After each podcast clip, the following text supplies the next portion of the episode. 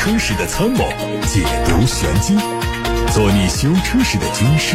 维护权益；做你开车时的朋友，分享乐趣。调频九二七，傍晚六点半，董涛说车，只和车友在一起。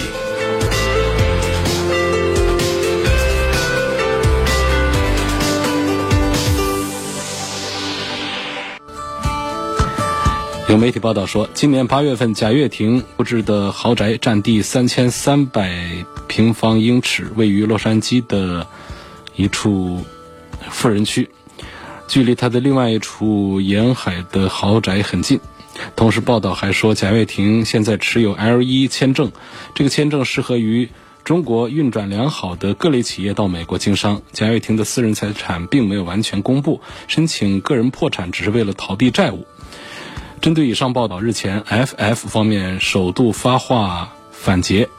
FF 相关人士在接受媒体采访时说，关于贾跃亭在今年八月份购买价值超过三百万美元豪宅的说法纯属谣言。而沿海的另一处豪宅，早在二零一七年底，因为 FF 的紧急资金需求等原因就已经处理掉了。外媒说，丰田和斯巴鲁正面临着一场集体诉讼，原因是此前因发动机阀当中的弹簧可能断裂而进行召回修复之后造成的新问题反而更多，提高了发动机故障的风险，在某些情况下还会导致汽车着火。去年年底，丰田和斯巴鲁宣布在全球范围召回超过四十万辆汽车，以修理可能导致车辆在行驶过程当中熄火的缺陷发动机部件。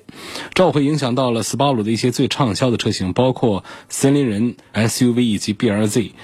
丰田召回了斯巴鲁生产的八六和另外一部跑车，召回的原因是发动机阀当中的弹簧可能断裂，导致车辆熄火，从而引发故障。在燃料燃烧的过程当中，这些弹簧保持发动机阀门的关闭，当它们失效的时候，会对发动机造成严重的损坏。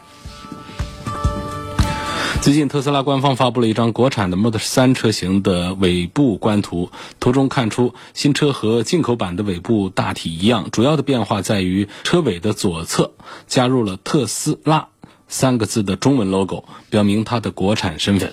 目前，在特斯拉中国网。站上呢，进口版本的 Model 3续航里程升级版已经下架了，让位于中国制造的相同版本。前一段时间，特斯拉的国产版的 Model 3标准续航升级版的售价做了上调，达到了三十五万五千八，同时标配了基础版的辅助驾驶功能。这款车型目前在官网的状态显示为待监管机构批准。官方显示的预计交付日期为二零二零年的一季度，但随着监管机构的快速审批，也会有提前交付的可能性。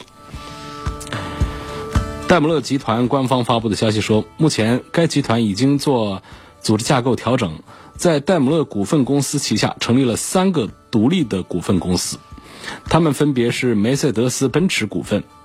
戴姆勒卡车股份以及戴姆勒移动股份。作为上述三家公司的母公司，戴姆勒股份公司仍然是集团内唯一的上市公司，旗下共有六千多名员工，将负责战略规划以及管理职能，并提供集团范围的所有的服务。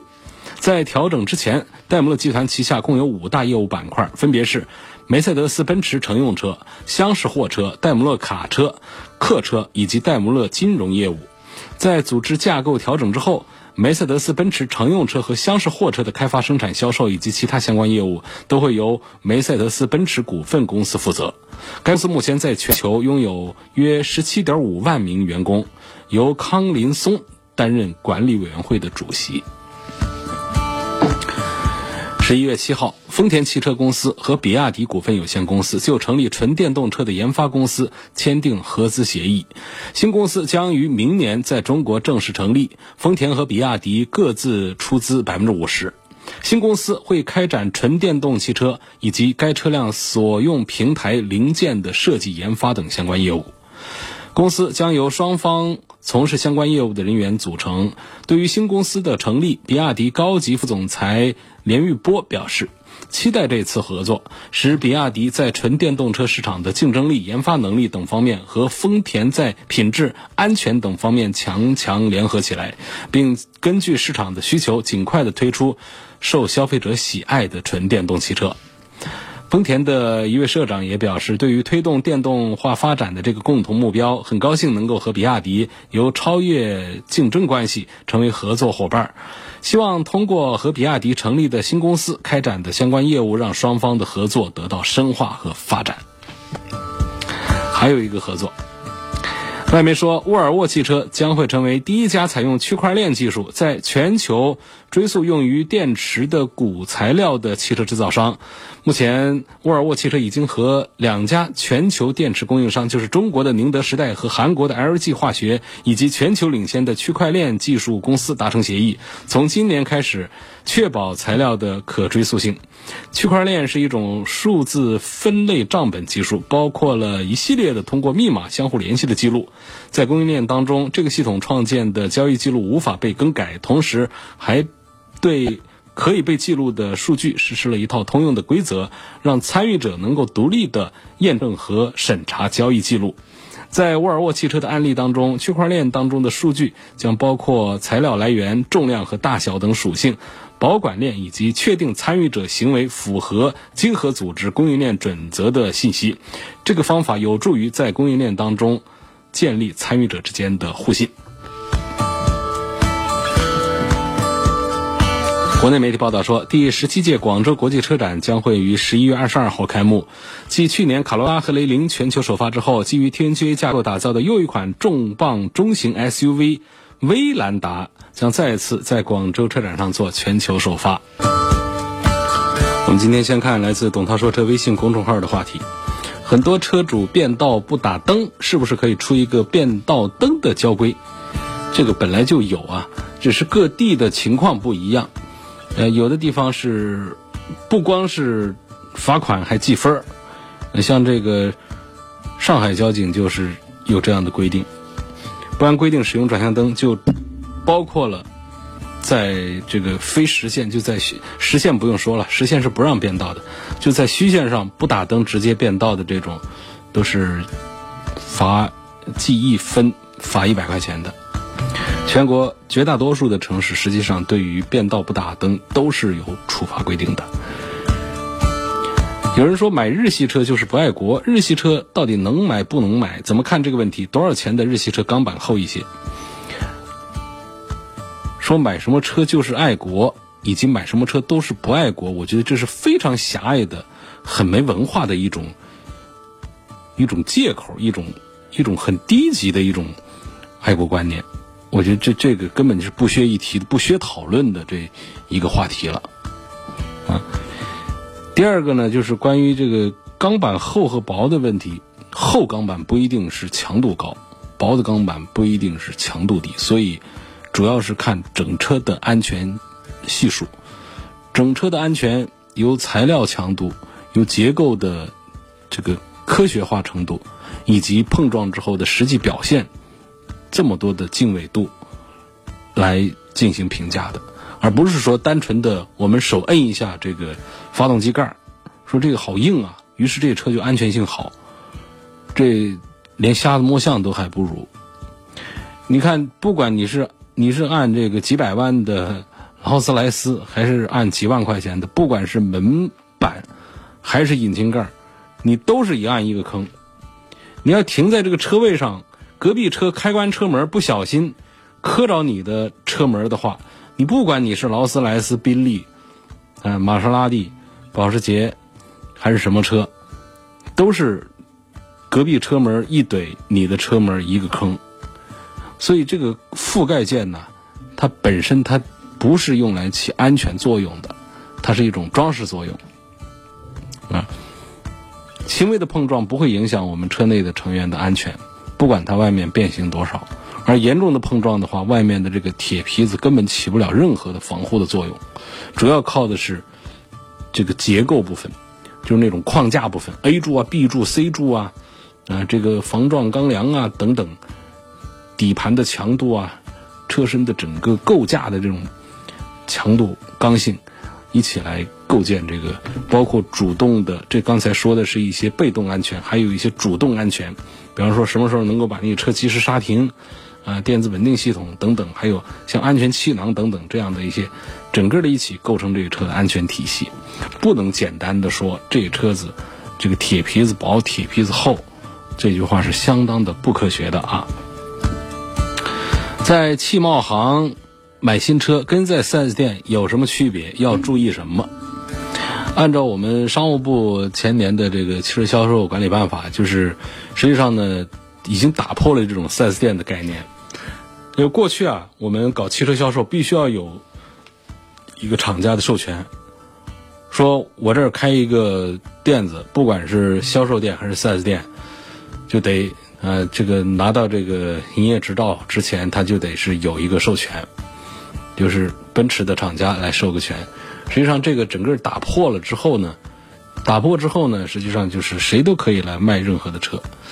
那么，在卖新车这个事儿上，现在又分成两大主要流派，一个呢就是 4S 店的这个体系，这个 4S 店体系呢，往往就是这个品牌的中国公司或者说中国合资公司来管理和运营的，包括呃这个整车的采购发货部分，以及售后维修啊、培训呐这各方面的服务部分。那么还有一个体系呢，就是平行进口。平行进口体系呢，说实话，更多的在国内啊，它是属于一种社会企业的这么一种操作行为，就是有一些企业呢，在海外，它有本事弄到一些车源，全是新车，然后呢，运到通过海关进口，自己办进口过来，国家要交的什么税，它通通都交了，然后呢，这车出现在我们的港口。大家按照这个进口车的手续到港口把车批到全国各地去，把它卖出去，就完全绕开了奔驰、宝马、奥迪这些品牌的中国公司和中国合资公司啊，他们直接是从海外，比方说，呃，比较著名的、最有名气的，那就是，呃，这个丰田霸道啊，中东版的霸道，还有宝马的叉五、美规版的叉五等等啊，还有加版的各种版本的都有。那么很多的海外有一些。车源资源的公司呢，就组织这些车，啊，过海关到中国来，交完了税之后，成为合法可以上牌照的进口车，然后销售到各地去。实际上，国家也是鼓励这两种渠道都并行的。你只要肯交税嘛，你逃税不行，那叫走私。你只要交完了税，办完了所有的合法的这个进口手续，这样的车都是可以在中国上牌照、正常的呃行驶和使用的。那么它还有一个部分就是服务部分。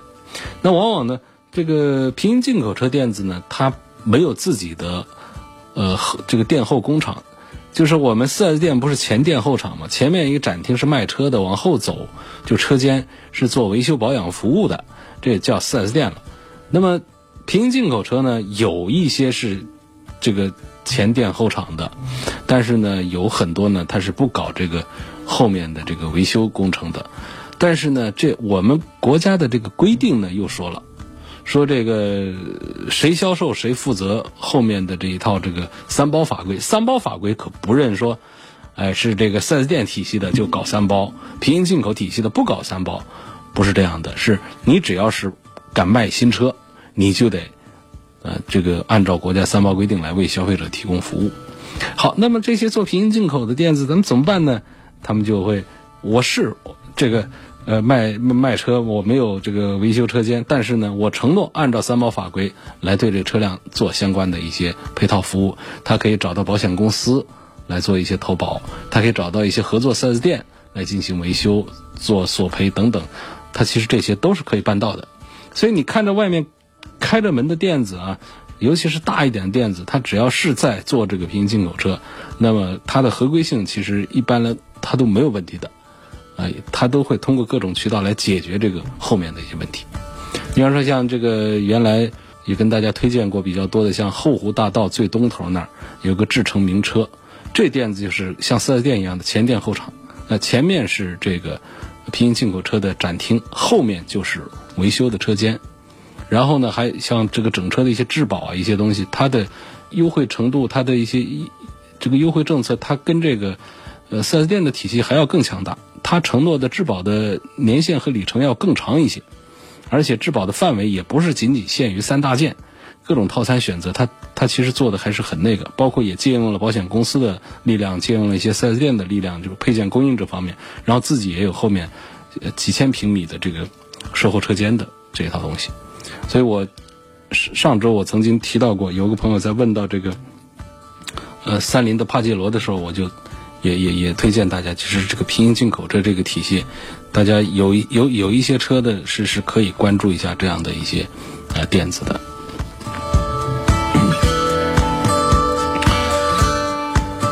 下面继续看大家的问题。君威的 2.0T 精英版稳定性和故障率怎么样？变速箱九速手自一体靠谱不靠谱？打算长期开，一年两万多公里，或者有没有其他的 B 级车推荐？呃，新君威这个车的优点呢，可能就是这个外观呐、内饰啊、空间呐，这个这些，就是在 B 级车里面算是中等偏上的。但是它的油耗啊、性能啊、使用体验呐，还是没什么提高的。这个我在上期的上上周的节目当中就已经跟大家呃说过了。那么它的九 AT 变速箱呢，网友们的评价不是太好。这是提醒大家注意，它低速的时候有一些顿挫，有一些噪音，而且 4S 店也没法维修，因为它没有涉及到安全问题，所以呢，就是就就这么直接开着，也也就可以了吧。嗯。来看八六八六六六六六上的问题，有网友说我呃看中了长安的 CS 七五 Plus 一点五 T 排量这款车，这个车的外观和配置都很好啊。希望从质量方面评价它是否值得买。呃，长安的车的质量做的就一般化，在自主品牌、中国品牌当中，呃，这个做质量做的好一点的，恐怕还是这个一个是吉利，一个是长城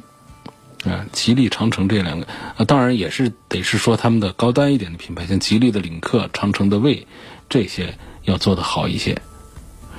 然后呢，在第二梯队呢，我们会看到像上汽系列的啊，荣威名爵这个体系，包括这个比亚迪的这个中高端产品，还有这个其他的有一些品牌的做的要呃要稍微好一点，其他的就在一个体系上，像长安应该就是在第三梯队的这个体系当中。董涛说车微博上有个网友问，从车内环保的角度。想比较一下奥迪 A 四和宝马三二零，车内环保，在通俗上讲就是车里的味道，新车的味道，谁大些谁小些，大概是从这角度去说。呃，实际上这是要通过仪器来评测的，但是呢，让人特别糟心的就是，我们但凡拿个仪器去评测啊，这车里啊，它往往就是不超标的，哪怕你闻的受不了的味儿。它仪器上显示一切都是正常的，在合理的范围之内。另外一个更糟心的一个现象是，就算是有一些指标超出了我们国家现有的室内环境的一些指数标准，也不意味着这个车内超标，呃，它是有法律的依据的。因为我们国家到现在为止是没有任何一个可以供法庭参考的这么一个。证据式的对照的国家强制标准，就是对车内的空气说甲醛含量有多少啊，还是苯的含量有多少，这个超出了什么范围，就是属于什么样的？它现在到目前为止，它没有一个强制的法规，没有一个强制的标准，没有强制标准就意味着我数字是多少，其实都不违法。啊，我们唯一能对照的是一个室内的空气污染标准，但是呢，这个车内呢，怎么把它解释为室内，这也需要一个法律上的一个公开的说法。所以这就导致了我们很多网友在投诉，呃，说一个厂家你的车新车有味道，导致了这病那病啊，有很多那个，但是不了了之。这是一个法治社会啊，一切讲证据，一切是依法规。它没有法规可依的时候。这事儿它就是一个合法状态，啊，大家辩证的看这句话，就是当它没有法规可依的时候，这事儿它就是一个合法的状态。所以说，我们有的汽车厂家他可以，呃，特别的趾高气扬的回应说，我们的车没有在空气质量污染方面没有违法，啊，没有超标。你还真找不到下一句话来反驳这句话，所以我们只能说呢，就是车友们自己心里有本账，就是哪些车车里的味道大，大家放在心里。呃，我不买它，我买了它的，我少开它，啊，只能是这么来处理来来解决这个问题了。好，那么这位网友的问题我还得回答，说奥迪 A 四和宝马三系车内环保怎么对比？这个也是一道难题。为什么讲呢？就是说，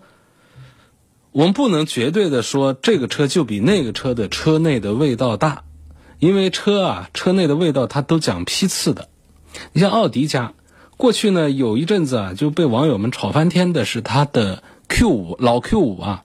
那老 Q 五的新车味道大，它别说新车味道大，它旧车的味道都大，他开个两年三年，车里呃还有让人觉得不太友好的这个气味。但是呢，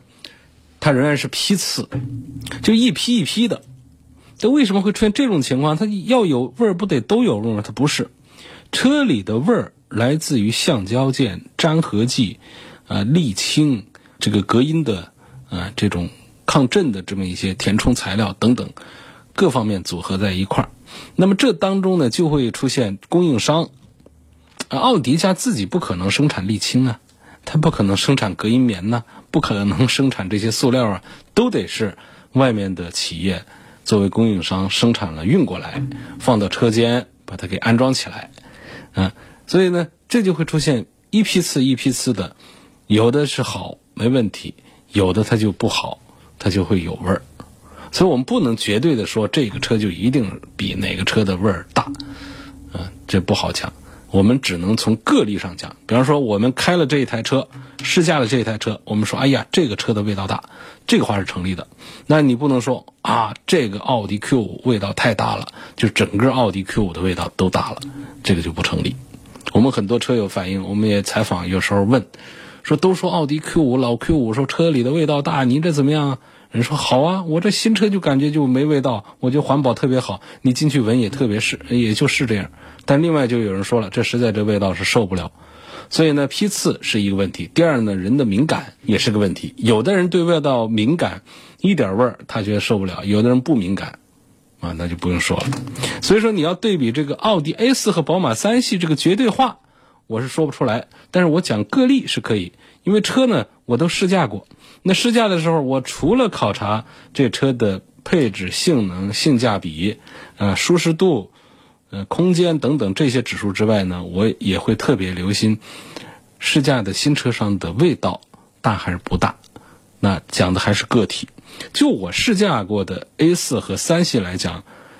呃，三系没有给我留下特殊印象，那么这就意味着它可能不是太突出的好，也不是太突出的不好。而 A 四确实给我留下过车里味道大一点的印象的，所以我我只能告诉你这么一个个例，但是它不能代表说整个这个车型它通通就是味道要大于另外一个车型的。继续看大家的提问，问吉普的大指挥官的品控做的怎么样？做的不怎么样。吉普的大指挥官包括这个广汽菲克旗下的这个产品。它往往就是在质量控制方面做的，呃，不如人意。它主要是做性价比，就是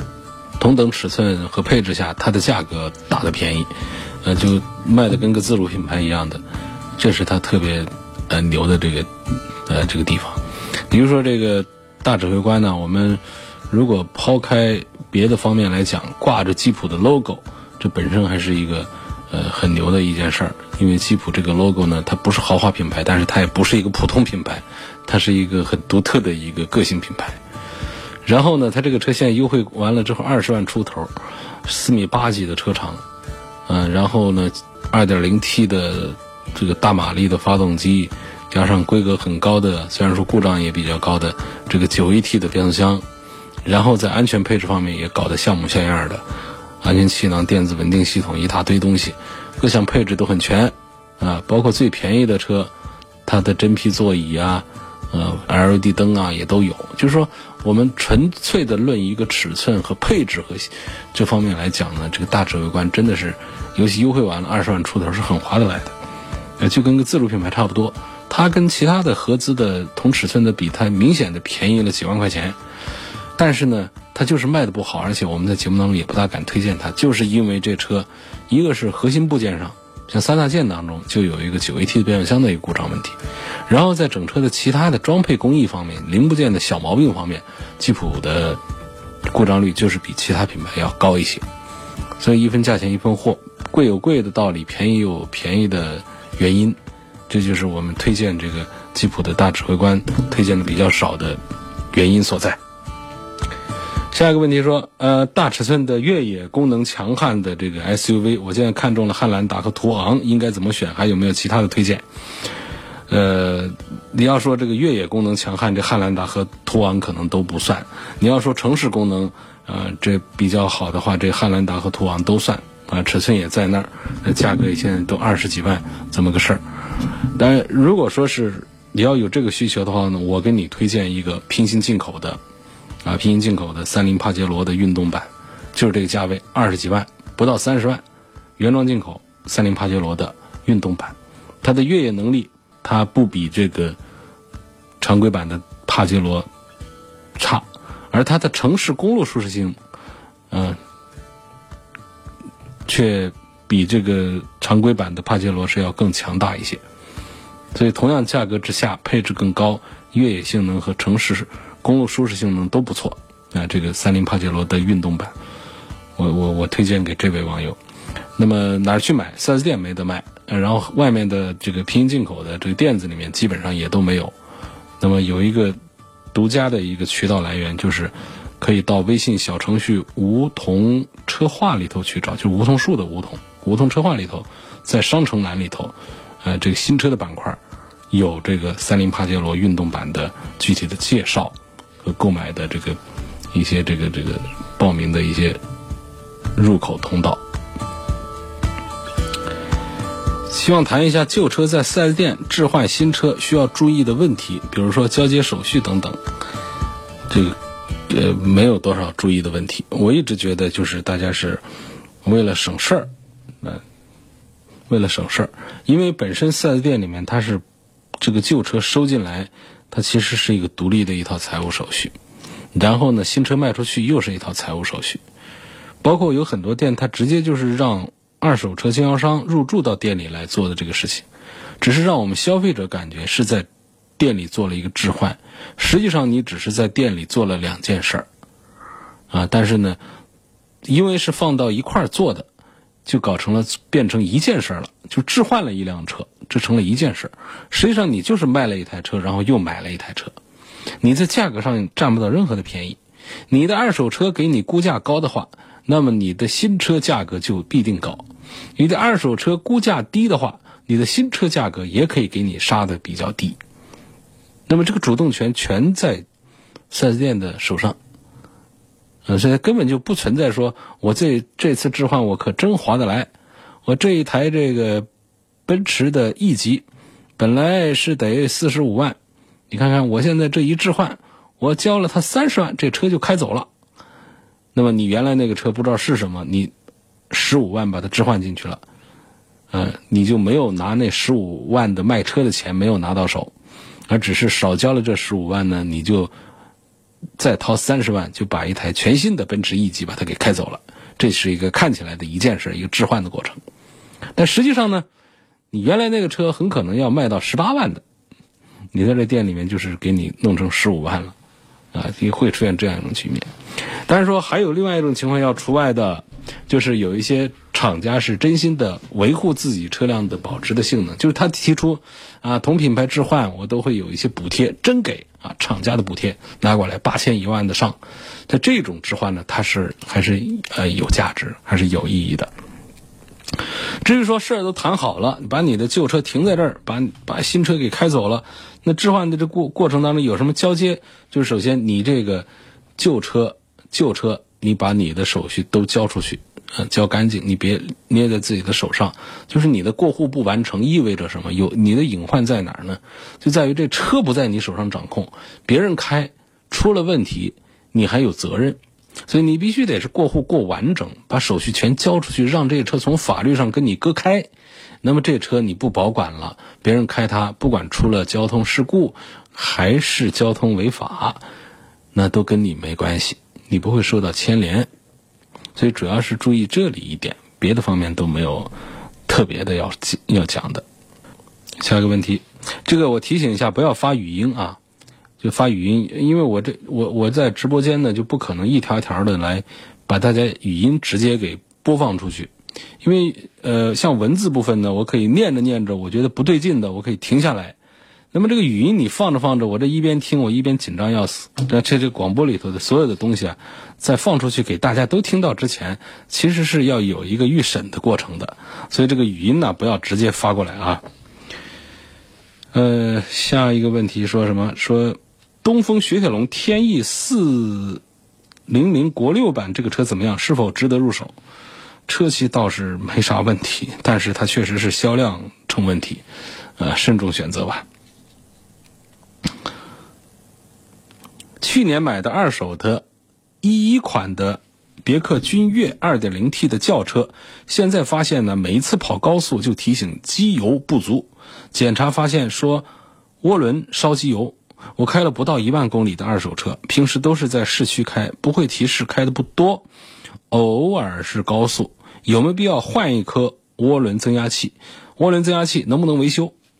啊，这是一个，呃，我估计这。一一款的这个君越应该是公里数不小，应该是车老了，所以这个涡轮增压器里头这个密封圈啊老化松旷，就导致机油进入到两端的涡轮，然后修理的难度挺大的。呃，建议换涡轮，总成也不贵，像别克这样的，淘宝上两千块钱左右就能买一颗。那如果说机油的消耗量并不大的话，可以换好一点的全合成的机油继续跑着用着。建议，如果机油的消耗量比较大，比如说一千公里，你这个机油消耗就超过一升的话，那还是干脆换一个新的涡轮增压器算了啊，换个总成。其实很大一部分涡轮增压车出现烧机油的情况呢，是因为车主没有按时更换机油，或者说使用了劣质的机油，导致这个涡轮的主传动轴啊，它不能正常的润滑和散热。然后涡轮增压器和进气管之间的密封件受损，然后造成漏油所导致的。所以在保养的时候呢，一定要注意检查这个涡轮增压器，包括涡轮增压器这个密封环的密封性，啊，润滑油管，还有接头的地方是否有渗油，涡轮增压器是否有异响和不正常的震动等等。